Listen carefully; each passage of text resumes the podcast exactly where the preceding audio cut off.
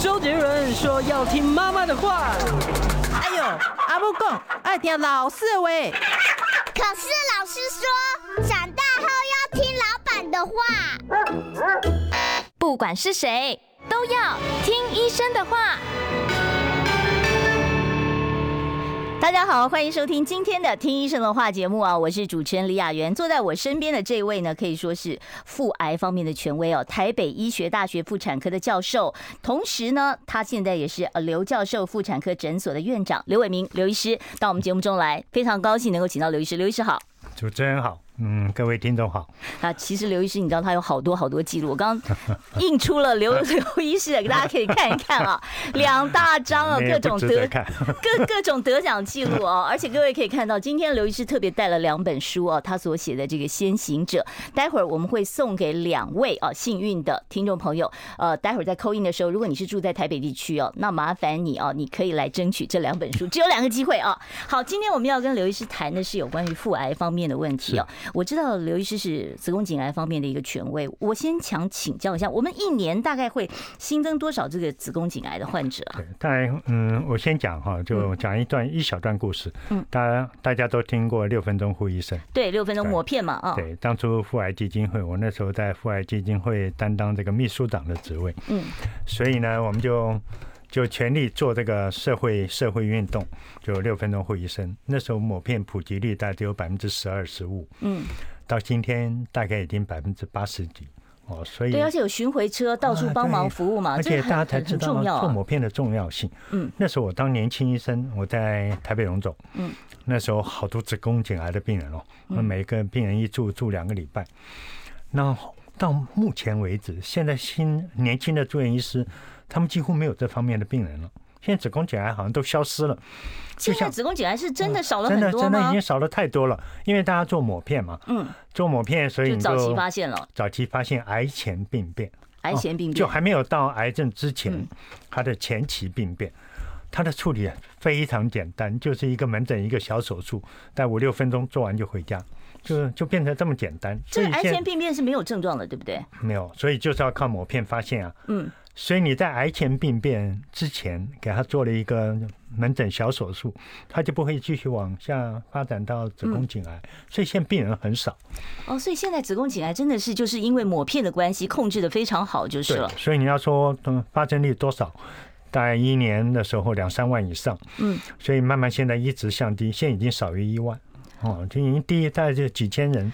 但是大部分发现的都是前期，嗯，那至于癌前病变还蛮多的，嗯，因为大家都做抹片嘛。嗯，所以你就发现了病变，然后到到一个妇产科嗯医院或诊所，你去做做一个门诊小手术，结束了，就解解决了。问一下，这个子宫颈癌大家印象是感染一个叫做啊这个 HPV 啊人类乳突病毒有关嘛？哦，那这个是不是大部分的感染途径都是跟性行为有关呢？对，主持人你讲完全正确。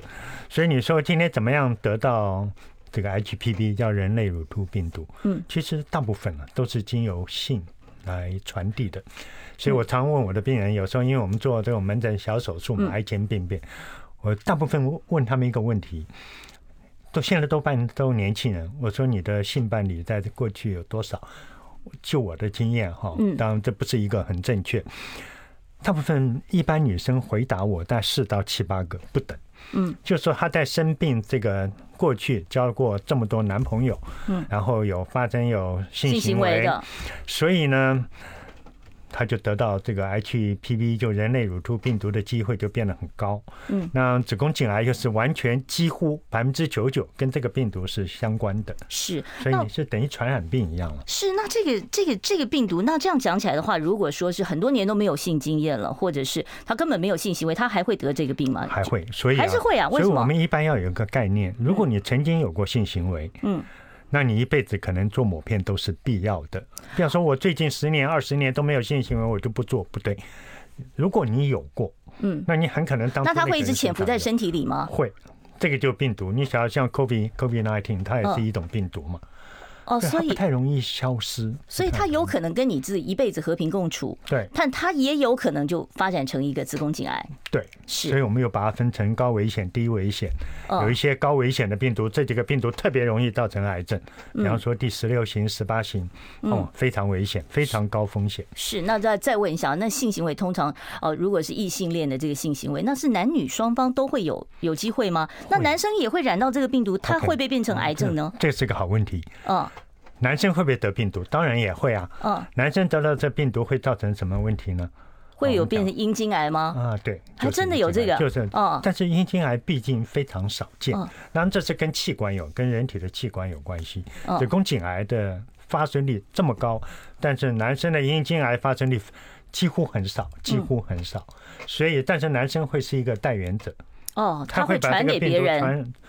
所以有的有的很冤枉的一个女生，好了，她是一个二三十岁，她只交过一个男朋友，但这个是一个花花公子了，maybe 就是一个渣男了，嗯，可能到处煽风寻花问柳这样子，所以就把这个病毒带到她身上。有可能就第十六型啊，那他很快就得了癌症了，这个划不来。嗯，是。那这个您这样讲起来的话，就是说，如果说是性伴侣比较复杂一点哦，数数量比较多一点，是风险比较高一点，那是不是年轻女性得的这个风险比较高呢？当然喽。哦，所以但是那在临床上面大概都什么样的年龄层最危险呢？哦，我们现在发现癌前病变啊，都二三十岁了，二三十岁，不要以为他们，甚至我们也碰碰过十六七岁的人。就发生这种问题，你像哈十六七岁，他们在免疫上他非常拿衣服。就他过去没有被很多病毒侵犯过，一旦接受到这种很高危险的病毒，对他就是完全没抵抗力，很快可能就发展到这种癌前病变，甚至癌症的这种可能性。但如果他接触很多都没有染病，嗯，这个叫浴火凤凰。是什么意思呢？就是说他反而自自自 自然就有一个抵抗力在，免疫力在了，抗体来对对抗这个病毒，所以他已经变成一个就浴火凤凰。哦，在毒的他已经不怕了。是。那有一个说法说，这个性行为如果发生的时间特别早，哎，这个就我刚早恋早恋型的，他就是特别容易，是不是？对，因为他的。免免疫能力本身太单纯了，嗯，我们讲英文叫一个 naive，这个名词很有趣，就他他的免疫功能几乎没有，就是一张白纸，嗯，所以一旦被这种高危险的病毒侵碰到了，嗯，他就很倒霉了，这个意思。所以我说，比方说一个四十岁，他接触过十几二十个男生，哦，太多了，我们讲八九个，所以他可能已经被侵犯过很多次，嗯，所以他身体已经自然带有一些抗体。是这个叫我刚刚讲浴火凤凰嘛？哦哦哦，他已经被这么多人，他反而是安全的了。他反而是 safe safe。是，那这样讲，年轻人倒霉。那你讲这个年轻人倒霉的话，可是问题是抹片好像都是呃中年妇女以上才会去做啊，年轻人会去做吗？那这个会不会是推展的一个死角呢？这个就是一个观念。比方说健保线给付六三十岁以上，对啊，实际上很多现在二十多岁已经都已经得癌前病变了，所以我们不应该把它设限。反正有不舒服的，你到了妇产科诊所或医院，你可以要求做抹片，可以用疾病来报嘛，啊，不见得一定要遵照那个三十岁以上的。政府免费送一次，你只要有问题，你做抹片还是不用花钱的。是，那再再问一下啊，这个如果说没有做抹片的话，它有没有一些蛛丝马迹是可以自己察觉，说我可能有这个问题的？这个也是个好问题。所以在癌前哈，原位癌，就我们讲ลิ้脐癌哈，原位癌几乎没症状，也不会出血吗？它也不会出血，也不会有分泌物吗？完全不会，也不会有分泌物，也不会流血，也不会怎样。所以这一群人是最适合做抹片。你不要有一天发现症状，等到有一天你发现症状，你再去做抹片，你已经是癌症了，已经是第一期以上。那第一期以上他就有症状了吗？有，多半有。那什么样的症状？好哦，这又是一个好问题。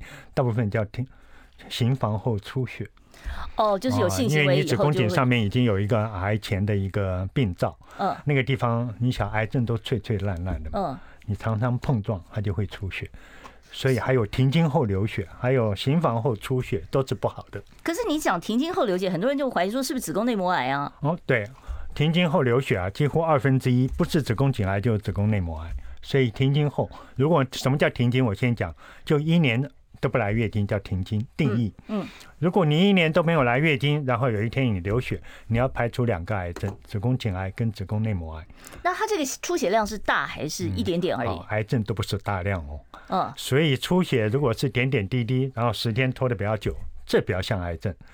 哦，一次流那么大量的血，可是人家排卵期流，排排排卵期不是也是有有有呃，有我是指停经后啊，哦哦，停经后的那种出现都点点滴滴，量都不多，哦哦，量都不多，所以说有不正常的出血，有不正常出血，这个行房后出血最重要。那会有疼痛吗？嗯，也不痛啊。也不痛啊，癌症不会痛啊。哦，所以那就是你自己要特别注意一下。我建议抹片是要做了。是好，那目前您刚才一直讲说，这个癌前病变门诊就能处理，癌前病变怎么处理呢？哦，通常我们现在最早以前大家听过什么子宫颈椎状切除，现在已经老掉牙了，现在人家不再考虑那个。那要做什么？现在我们做一个 LEEP，L E E P，就很简单，它里面带电的。嗯啊，就打一点局部麻药打在子宫颈上，我打在子宫颈上一点局部麻药打一圈。画一一个一画下来就好了，但整个操作手术过程，但操作不到两三分钟哎，你打打一点局部麻药，打完了，然后你就把它整个切掉。啊，就子宫颈子宫颈的那个有有病变的那一块，对对，那会不会影响到她将来怀孕呢？完全，从前做子宫颈椎状切除，很多人切的太大，到最后她会怀孕有一天，嗯，她子宫颈会闭锁不全。闭锁不前就是他流产了，哎，对，十七八周的时候流产，所以有时候那种病人如果像过去做椎状切除，会在十七八周我们要把那个子宫颈把它缝起来，因为现在已经没有了，现在大家做这个 LEEP 取代子宫颈椎状切除术，哦，这是新的新的，所以大家要要知道，我觉得。听众要了解，就是你早期发现任何疾病，只要不严重，处理起来都非常简单又轻松。可是，一讲到说啊，我只切一点点，很多人就会怕了，说那会不会说将来很容易又复发，而且呢更严重？这个啊，嗯，不管你做锥状术或做 LEEP，它的复发率大概只有百分之一。所以你做完这个治疗之后，你每半年还是要定期做某片检查。哦，前两年。是好，所以呢，这个我们先把这个癌前病变的部分啊，帮大家做了一个说明。听这个刘医师这样讲，真的是哎，其实现在的处理方法非常的简单，非常简单。好，那至于呢，如果说发现的比较晚了，那后续可以用什么样的一个治疗方法？待会儿在广告之后呢，我们再回到现场，我继续来跟刘伟明刘医师来请教。我们今天请到的是妇癌方面的，真的是专家刘伟明医师。我们休息一下。我关心国事、家事、天下事，但更关心健康事。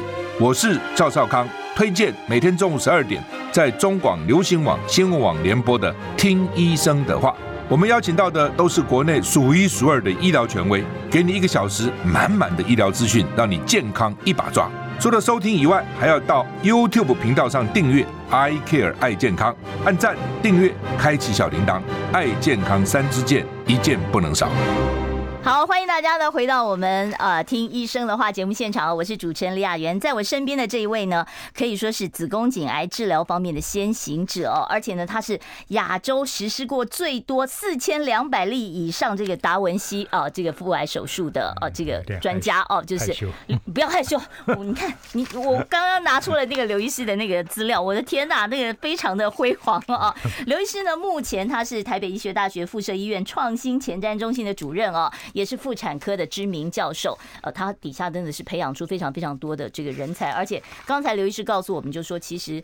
呃，抹片六分钟护医生也是刚当初刘医师开始呃积极推展，现在成效真的是相当卓著哦。那我们刚才讲到就是说癌前病变的一个治疗，接下来我要问的就是说，如果说真的发现比较晚哦，像我们过去好像印象很深的是梅艳芳小姐，她对，她也是对不对？对。然后我们那时候都觉得说子宫颈癌怎么会这么致命哦？我记得四十岁啊。对呀，这么年轻这么致命，会不会说就是发现的太晚了？那您刚才讲说一期就是出血嘛？对，那如果到了二三期呢，症状会变成怎么样？就出血。你想要子宫颈哈，它上面是膀胱，后面是肠子。如果你你一直让它继续发展，它就会吃到你的膀胱，吃到你的大肠。哦，所以它扩可怕，扩散就是扩散到膀胱。对，子宫颈癌比较迟钝。嗯，它不像有的癌症，嘣一下就跑到别的地方去了。嗯，子宫颈癌有个很迟钝，它在局部地方慢慢发展。所以前面是膀胱，下面是肠子，它就会吃这两个地方。是哦，所以它很迟迟钝的理由，就它发展的时间比较慢。嗯，所以你有很长的时间可以提早发现它。然后提早来处理，哎，对，就是，所以它的特色是这个。是，那现在其实国中小女生都可以接种这个公费的子宫颈癌疫苗哦。那这个疫苗现在安全性怎么样？哦，对，按以安全性来讲，我决定我都可以替她背书了。哦，当然，我觉得你要说太年轻打，我也觉得稍微早了一点。大概几岁适合？就是国中嘛。他们的他们的定义上是定九岁以后，九岁以后。但我觉得以台湾来讲，哈，大概是在十二三岁。十五岁之前会接触性的，毕竟很少，很少了，对啊。所以很多妈妈会问我，我就会跟他们解释。我说你有女儿，因为你看得出他们家可能会就对对孩子的教养非常注意。嗯，所以我觉得到上国中以后了，或者国二、国三打疫苗比较好。那很多人就会问我，打完将来是不是还要打？目前还没有这个说法。就你一辈子可能打那一次，嗯，可能就够了。哦，这个麦克风遮到我们刘医师的脸了啊！我们请我们的佳慈帮我们调整一下。好，因为我们要越越聊越开心，然后这个离麦克风越来越近。那刘医师呢？刚才讲到那个子宫颈癌疫苗，那有很多人说我成年了，年轻的女生二三十岁了啊，我开始会有一些性伴侣了。那这个时候我再打子宫颈癌疫苗有意义吗？我觉得有意义，还是有意义啊，有意义。很多人就在问是不是四十五岁，我比方四十二岁，嗯，我是不是还可以打？我觉得还可以打。可是如果说已经就是说，你刚才讲的说那个乳突病毒之前已经有藏在身体里面，现在打还还有用吗？嗯，不能说完全没用，它是有一种保障。但是我们要这样子讲，它就你要看它的投资报酬率。嗯，因为打疫苗现在是。这么老了，他们政府不会帮你。对啊，你要自费了。对啊，你要自费打，其实也没多贵了。自费现在大概多少钱？打一万五千，一万五千块，一针打五千五六千。哎，其实那个水痘疫苗也差不多这样哎，差不多。对，所以我觉得，如果你是不是高风险也很重要，你的生活形态，我不能每一个病人我都问他，你有没有交男朋友啊？嗯嗯嗯。你你有多少？所以你就要自我评估，说我是不是将来还有这个？对，你要有这方面的 insight，就有这个想法，就是说你你可能接触了很多。不一样的人，嗯，这个我就觉得打是应该的，是应该的。哦，那它它能够产生的这个保护力是终身吗？我三剂打完终身吗？以目前来看，目前是终身。你是不是我打完五六年还需要再打一次？目前来看，没有没有这个说法。哦，所以这个您是觉得说，即便你都是已经成年女性了，或者是你已经有过性行为了，你还可以追加来施打这个呃子宫颈癌的疫苗？对，来不能说完全没帮忙，就投资报酬率是不是那么好？哦，对不对？你说年轻人你打，可能因为他还有生命还有那么长，嗯，可能到了四五十岁，他觉得你生命力的预期没有那么高。啊，是我我想问一下刘医师，说在我们如果说是第二期的，到了已经第一期以外啊，到了第二期、第三期甚至第四期的这个子宫颈癌的话，那是不是就必须要做手术，完全的切除？对，它不叫它不叫子宫切除，它叫子宫根除。嗯，就整个子宫拿掉？嗯，不止。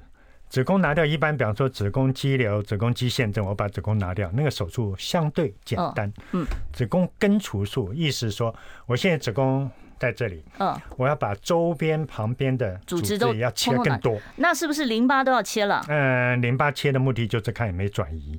切淋巴我是为了诊断，不是为了治疗。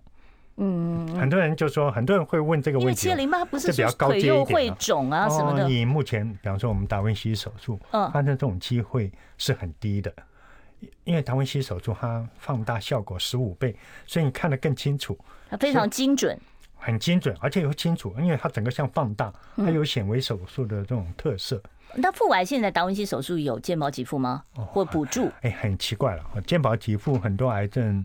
什么肝癌呀？对啊，现在不是有今年还新增加了十七项嘛，对不对？其中只有没妇产科，妇产科 一一项都没列列入。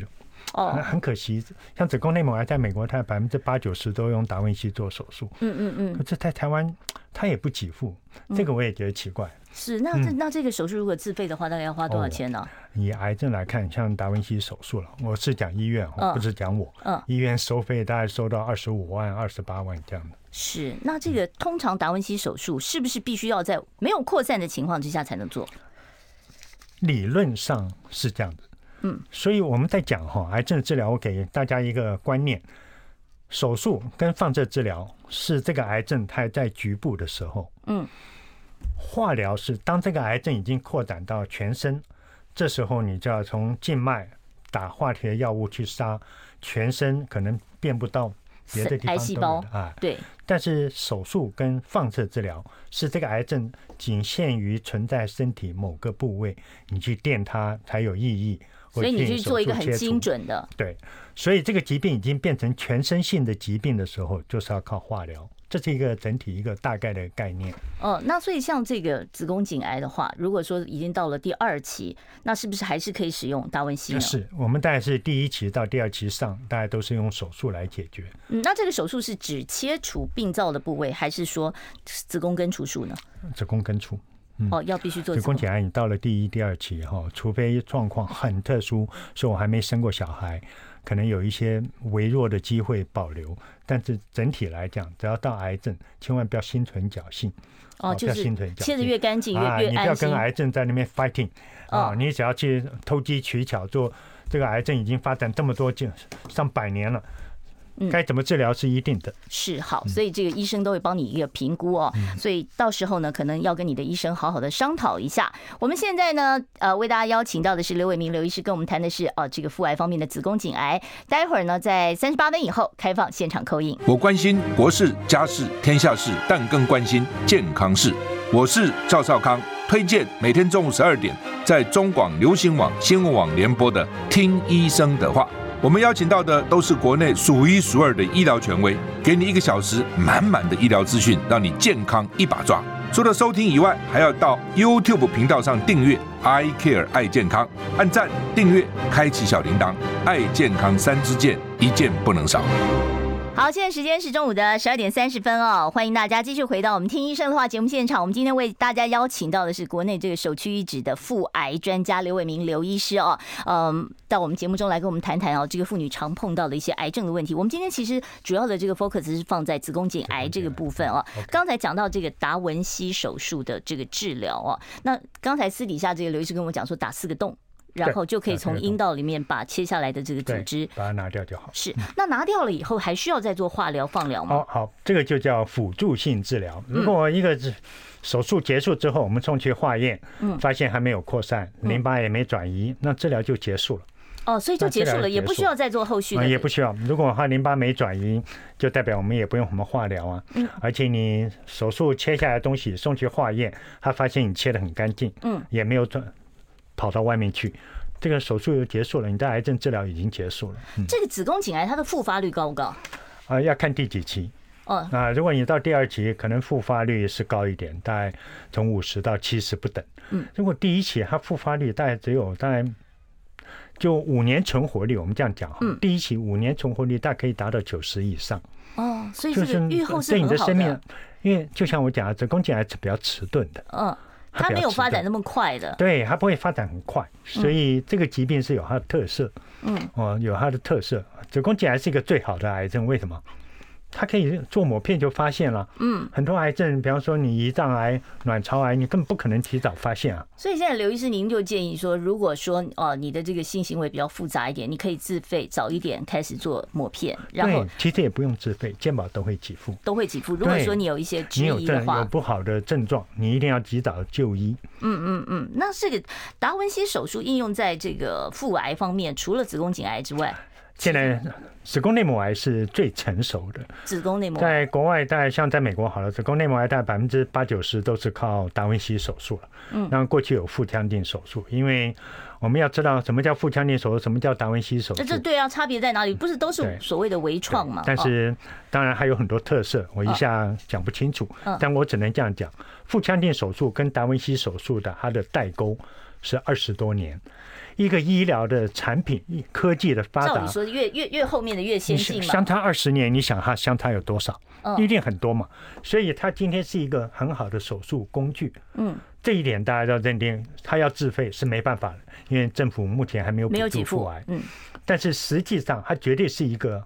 最好的手术工具，以当今这个年代来讲，就是处理子宫内膜癌这个达文西手术是非常成熟的，包括子宫颈癌也是一样啊。啊，你今天你不要，你不能光用达文西手术这个器，这个仪器来治疗病人，但你也要评估到谁操作这个达文西，这个经验值也是一个重点吧。是，可是这个是不是要有专属的执照，你才能？不是每个医生，这个、不是每个妇科医师都可以吧？当然是他们要经过训训练。嗯，像最早以前我说，就像我刚开始做达维西手术，我也到国外去受了一点训练。嗯，哦，我要很熟悉这个，就像我开 F 十六战斗机，我一定要去受训啊。嗯嗯嗯，我我要操纵这么复杂的一个仪器，这个我要去学开。你要是我没有把它很精准的控制这个这个飞机好了，我一定会是出事嘛。我刚才跟刘医师问的时候，刘医师还告诉我说，他有一个很特别的地方，就是他可以允许家属在旁边看他操作。好，因为当 这些手术通常就是其实不会直接碰到病人嘛。呃，不会，我是坐在旁边控制台，然后病人可能躺在那边，嗯啊，嗯，我在那边控制，然后我就请家属坐我旁边，然后我们开了房里面有很多荧幕，然后。这个家属呢，他就看着荧幕，他可以带偶尔带手机在里面照相拍照。哦，所以我会他有问题，我就我也不用看他，我就因为我这这边有个麦克风，我一边操作镜头，我是眼睛埋到他那个控制台里面的。嗯，然后我可以回答他的问题。是，但这个达文西手术其实很多人的疑虑就是说，我传统手术我开腹。然后我可以视野非常的广哦，那达文西手术你就四个孔啊，那会不会我切不干净，有一些有癌症的细胞的地方没切到啊？我这个主持人你实在是掌控到那个关键了，很多病人在问这个问题。后来我最常跟病人解释的，我就说今天我传统手术，我站在这里哦，我站这里，病人躺在躺在躺在手术台上嘛啊，我的眼睛跟病人的那个病灶，比方说他子宫颈癌在这边。但是我站那么高，我的眼睛跟他相隔至少一公尺，对不对？对啊，相隔至少这么远。但达文西不一样，我直接伸到肚子里去。你这个地方是病灶，哈，就是那个，比方说一个癌症的东西在这，我的镜头伸到它上面两公分，嗯，它整个镜头放大十五倍，所以看的反而是更清楚。像不像显微手术？这就是达文西的特色。嗯，我整个镜头拉到这么近，这个癌症的东西血管。它因为流血很少嘛，因为我把血管那么细的一条血管，它一下放大，所以我很快就看到。但是我今天站这么高，我眼睛跟这里相隔一公尺。你觉得我头不可以放到病人肚子里去啊？放进放进去我也看不清楚。嗯，所以其实他的视野是比我们想象中的要好很多，而且可以看得更仔细。差别很大哦。而且你那个探头可以跑，对不对？所以为什么达文西手术流血量很少？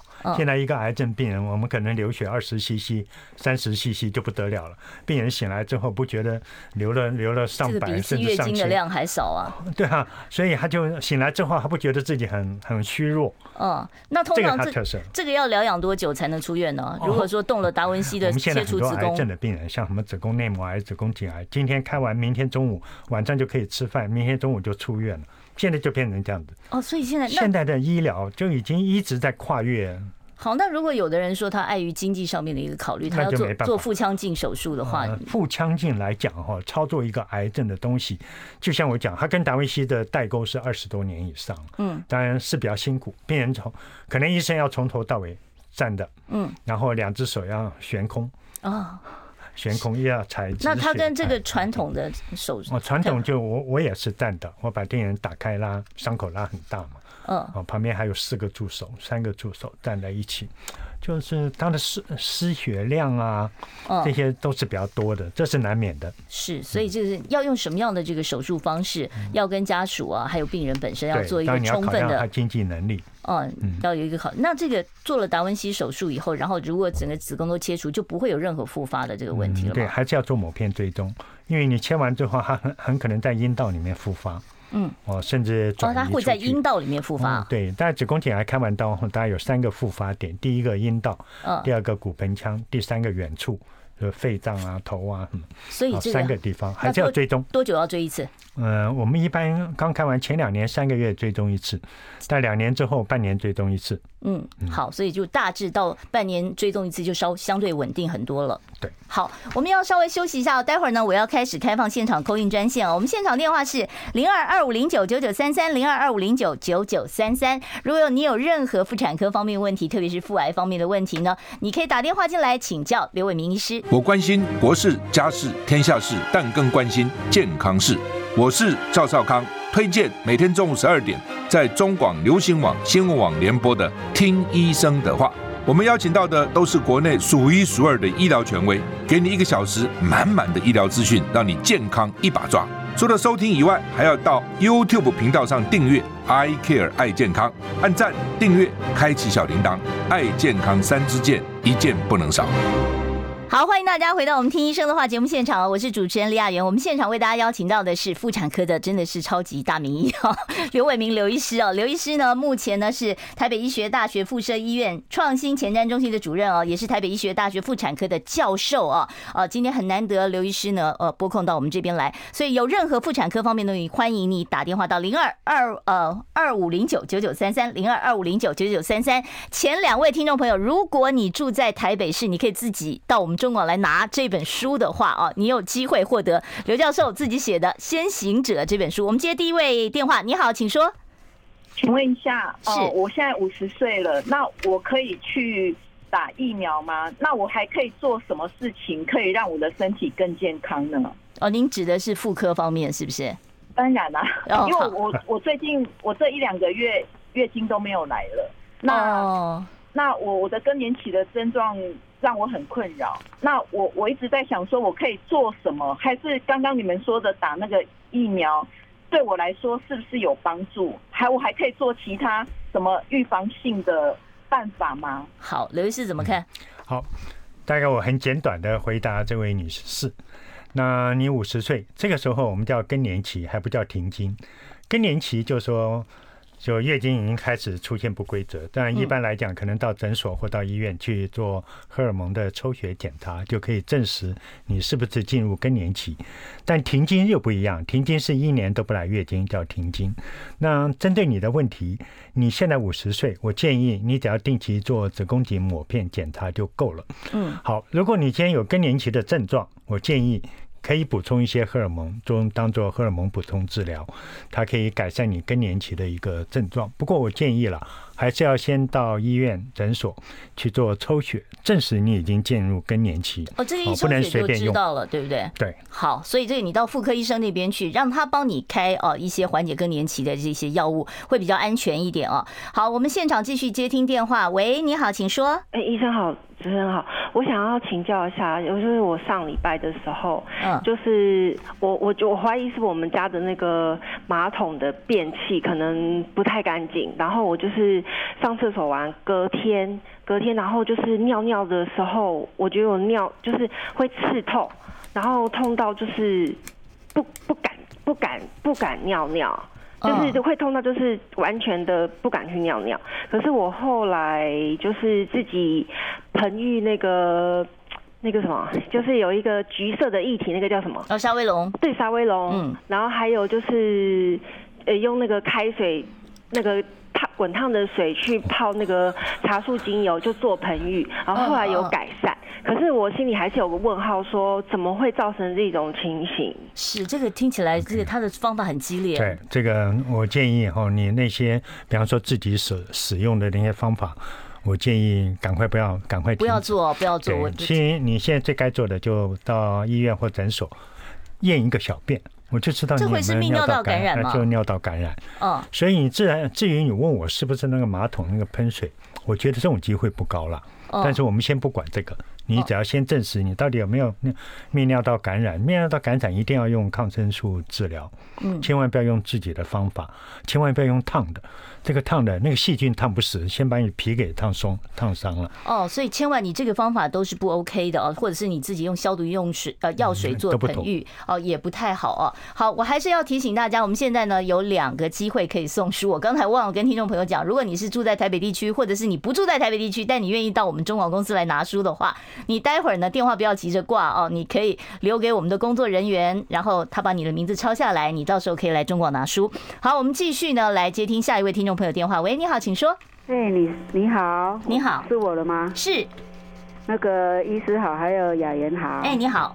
我想要请问哦，大约差不多二十年前哦，他那个人类乳突什么？嗯，病毒。嗯。那个刚出来的时候，我有去打过疫苗。二十年前就打疫苗。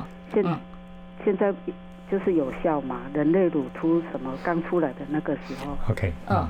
它这个疫苗二十年前就我跟你讲，大大约了哈，大约十几二十年前刚出来的时候是两种，一个是两价，它第十六型、第十八型，嗯，后来隔了一阵子又出来四价，十六、十八、六、十一。啊，这十六、十八还是子宫颈癌，六跟十一是我们叫菜花了，嗯，哦，菜花，所以四价，所以你大概打的不是两价，大概就四价。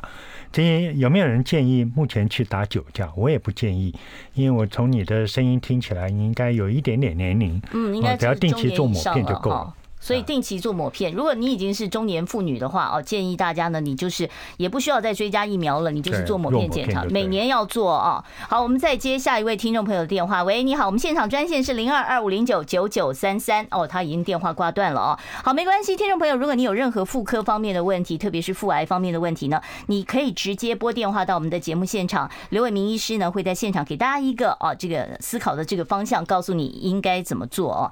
这个夏天一到，这个泌尿道感染就特别很。多很多，对不对？像刚才那个听众朋友的这个方法，我自己有点、嗯、这个是不妥当，不要在网络上去找治疗方法。嗯，还是要找医生，对，不要讳疾忌医。千万，现在很多人喜欢在网络上搜寻一些一些治疗方式，这样不对了。嗯，这个不对了。好，我们接下一位听众朋友电话。喂，你好，请说。喂，阿飞你好。哎，你好，请说，没关系。我打电话，我是想要呃要刘医师的书。哦，好，了解。那你不要挂断啊，那你稍等一下，我们请我们的工作人员把您的这个呃大名给记记录一下。我们接下一位听众朋友电话。喂，你好，请说。喂，Hello，哎哎，你好，请说。我们您已经在线上了，对对对，对。你好哈，我是想说，我现在已经六十三岁了，六十三，有那个子宫肌瘤，就是追查了，平均已经十四年了，嗯，可是到现在都还是三点五。嗯，然后还有卵巢瘤，嗯，就这两个，需不需要处理就是了？对啊，就是医生都说追踪就好了，可是为什么停经十几年了，他那个瘤还是都没有缩下来？嗯，子宫肌瘤很多人就期待说，是不是停经以后就可以缩小了？对，你你的说法是完全没错了。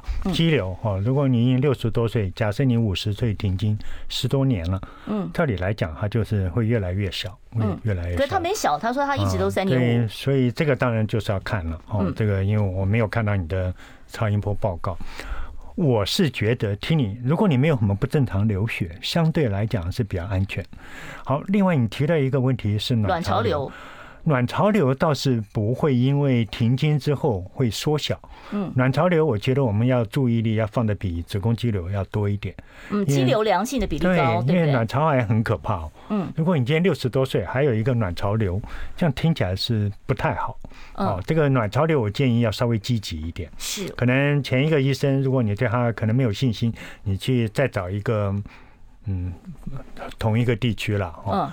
再找一个医生，再问问问看，卵巢瘤一定要要要特别留意。是好，这个卵巢瘤是不能开玩笑的啊，因为很多这个卵巢癌发现的时候，好像都中后期了，都是后期，都发展的很很很这个好，所以千万不要轻忽，赶快去找妇产科医师哦。好，我们稍后呢。呃，现在我这 现在只剩下十二秒就要进广告，所以我先不接听其他听众朋友的电话。我们现场专线是零二二五零九九九三三二五零九九九三三。待会儿呢，我可以继续接听听众朋友电话，有问题就打过来。我关心国事、家事、天下事，但更关心健康事。我是赵少康，推荐每天中午十二点在中广流行网、新闻网联播的《听医生的话》。我们邀请到的都是国内数一数二的医疗权威，给你一个小时满满的医疗资讯，让你健康一把抓。除了收听以外，还要到 YouTube 频道上订阅 I Care 爱健康，按赞、订阅、开启小铃铛，爱健康三支箭，一件不能少。好，现在时间是中午的十二点四十九分。我们现场邀请到的呢是妇产科的名医哦，刘伟明刘医师，在我们节目当中，如果说你有任何妇产科方面，特别是妇癌方面的问题，想要请教刘医师的话，很欢迎大家拨我们现场的专线零二二五零九九九三三零二二五零九九九三三。刚才有一位听众朋友哦，你是来跟我们要刘医师的这本《先行者》，其实你是可以拿到这本书的，但是呢，因为你没有留下你的这个大名哦，所以可能要麻烦你打到我们的总机二五零。零零五五六六二五零零五五六六，刚才那位先生，请你跟我们联络一下，我们好把书留给你啊。好，我们现场呢持续开放现场的专线是零二二五零九九九三三，我们接下一位听众朋友电话。喂，你好，请说。喂，哎，你好，请说。哦，我我的妈妈在四十岁的时候，把她的那个卵巢里面有一颗肌瘤，嗯，然后呢，她拿掉了，连同子宫也拿掉。是。那我不晓得这个会不会遗传呢？因为我现在也是我妈妈年纪。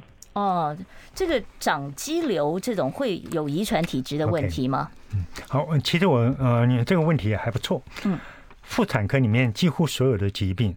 都跟遗传家族有关，所以子宫颈癌也是有遗传吗？不是吧？只有子宫颈癌例外，子宫颈癌是传染。我的意思是说，妇产科一些疾病，比方说卵巢瘤、子宫内膜异位、子宫肌瘤、子宫肌腺瘤，这些多半是跟家族有关。就是你妈妈有孩子，对，这跟遗传，嗯，对。所以我说我的意思是指这个。所以所谓家族史，就是你妈妈有时候不见得妈妈是爸爸那边的。哦哦，就父系那边的姑姑啊，嗯，或奶奶啊这样子。所以我们发现一个很常见的问题，就姐妹之间，好像如果有一个有。当其他的姐妹都会有这方面的问题，机会就比一般人要高。所以说这样讲起来的话，如果说比方说是卵巢癌哦，或者是呃，卵巢癌是有家族史的哦，有家族史，或者是你有这个子宫内膜癌的话，子宫内膜癌、卵巢癌、乳癌三个，你的姐妹或者是你的呃这个直系呃旁系的亲属里面有的话，就是定期要稍微留意，要留意。是好，那这个卵巢癌其实刚才我跟刘医师聊的时候也是说，好像就是都要到很后面才。会发展是，所以早期没有症状吗？完全没有吗？我跟你讲哈，卵巢癌有点像胰脏癌，所以大部分因为它不太，它藏在身体里面很很深的地方，又是很小，所以一般你要不做超音波，你很难得去发现它有问题。偏偏卵巢癌发生的早期都没有任何症状。哦，我我顺便补充说明一点，大家不要以为一个东西肿瘤是大小来看它的重要性。我曾经碰过一个子宫颈。卵巢癌的病人，他的大小才零点七，后来我们才发现他淋巴都已经转移，所以哈，这个观念我今天趁机在这个机会，就是你要看他的是不是恶性的，对对对，你一定要要晓得肿瘤不是用大小来评断它的好坏，哈，一般人都有这个观念。或者说医生说啊，你这个大概六公分以上再开刀，不是这个话绝对错误。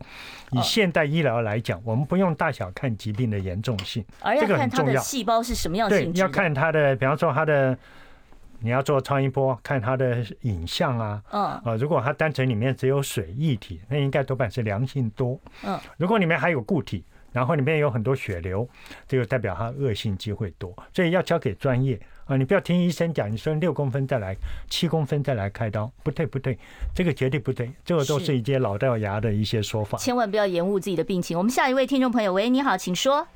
哎，你好，是，不好意思啊，呃，刘医师你好，我想请问一下，我是在二零零五年的时候有做过那个子宫根除的手术，因为那个时候是传统的手术哈，嗯，那到现在都一切都很好，可是有唯一有一个后遗症是因为。子宫根除的手术是不是影响到膀胱的功能？是，因为我我我从根除以后，就是完全不会有那种胀尿啊，或者什么，就胀，就是那种尿尿的时候就会比较困扰。哦，会有这个后遗症啊？所以这是我们刚刚在前面讲的话，因为子宫颈癌的手术叫子宫根除术，它不叫子宫。切除术，根除就要把旁边的组织都割了啊，然后你也晓得输尿管就在它的旁边，然后里面有很多神经，所以你切的时候难免难免会伤到一些跟泌尿系有关系的。可以补救吗？以现在来看，已经已经慢了。嗯，但实际上就以现代手术的发展来说，就是我们比方说我在做达文西手术，我可以保留它那个。神经，嗯，哦，不要让它受到伤害，伤害，嗯，就像摄护腺癌一样，现在他们做达文西手术，啊，不伤害了神经，还不会造成一个 important，就不是。所以这位女士就是说，她可能真的是跟当时那个手术有关系，我相信，我相信，对，但是现在没办法补救了，呃，只能靠药物。好，我们再来接下一位听众朋友电话，喂，你好，请说。你好。是，请把收音机关小一点哦，要不然我这边会回授啊。啊，医生，那个雅媛，你们好。你好，你好。啊，我第一次打电话，我有点紧张。啊，不要紧张。我想请问一下医师哈，因为我是之前是有做过，我今年五十一岁，是，然后我有做过子宫颈抹片检查，然后是这几年一直都是检查结果都是发炎的现象。嗯，然后我有去妇科，妇科是有拿一些塞剂，可是好像隔年去做检查还是就是发炎现象。哦，为什么常常这个？好，我来简短回答。性的发炎哦，现在抹片检查哈，感染跟发炎是两回事哦。嗯，所谓感染，比方说阴道滴虫感染、细菌感染、霉菌感染，嗯，这个是要靠药物治疗。可是常常现抹片出现一个，就抹片二，它放在那个抹片那个栏里面二，它上面写发炎。嗯，发炎只是在送去化验的时候，他们病理科医生看到一些白血球，他就打发炎，然后就说你要回诊。以后我觉得哦，这种不应该发报告了，发炎会吓人啊，会吓人啊。他只是看到白血球，我就在你今天来，你说我看了一个报告发炎，但是不是感染哦。那他需要治疗吗？这个不用治疗，不用治，连治疗都不用啊。他只是看到一些白血球，如果他没有任何症状，也不是细菌，也不是霉菌，也不是滴虫的感染，是不需要治疗的。哦，所以这个不要啊，这种报告现在打的太多了，我也觉得稍微有点。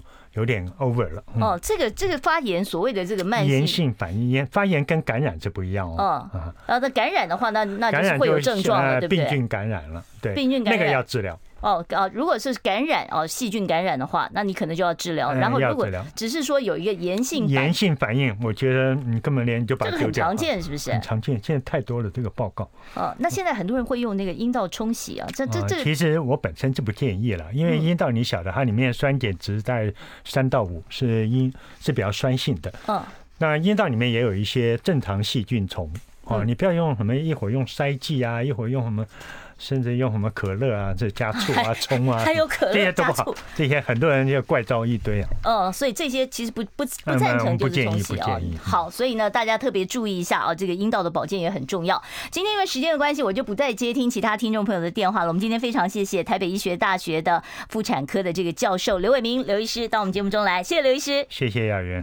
好，今天的节目呢就为大家进行到此，不要忘了订阅一下我们 I Care 爱健康的这个频道啊。如果找不到的话，你就打李雅媛爱健康哦，同样也是可以找到的。好，我们今天节目就进行到此了，感谢你的收听，明天见喽，拜拜。